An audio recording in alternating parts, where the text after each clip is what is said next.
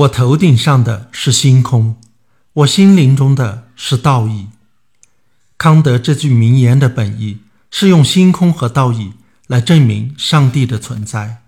这种论证当然已经过时。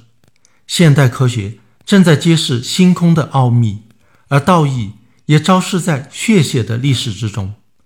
在星空之下，人体是渺小的，但科学。让我们能够触及宇宙的每一个角落。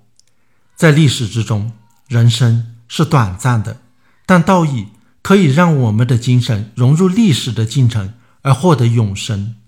只要心中有道义，脑中有科学，渺小短暂的一生便不会迷失，不会虚度。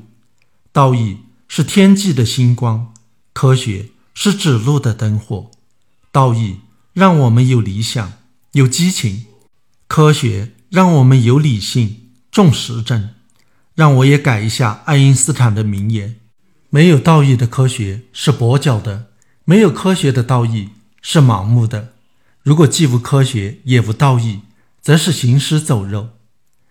正是出于这样的信念，从中学时代起，我就同时保留着对科学和文史的浓厚兴趣。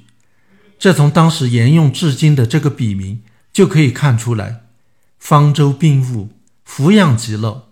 我的梦想便是同时乘坐科学与人文之舟，品味从古今中外的智者与仁者那里得来的极乐。当我还在从事科学研究的时候，业余的兴趣在于文史，写作也以这方面为主；而在我放弃科学研究之后，写作的内容反而逐渐改为以科学方面的为主了。近年来，因为揭露学术腐败而浪得虚名，以致有不少人误以为我除了写写打假文章，就干不了或者不该干别的事情。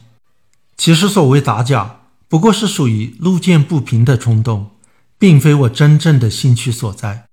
而这种不平，正在于在我看来违背了科学与道义。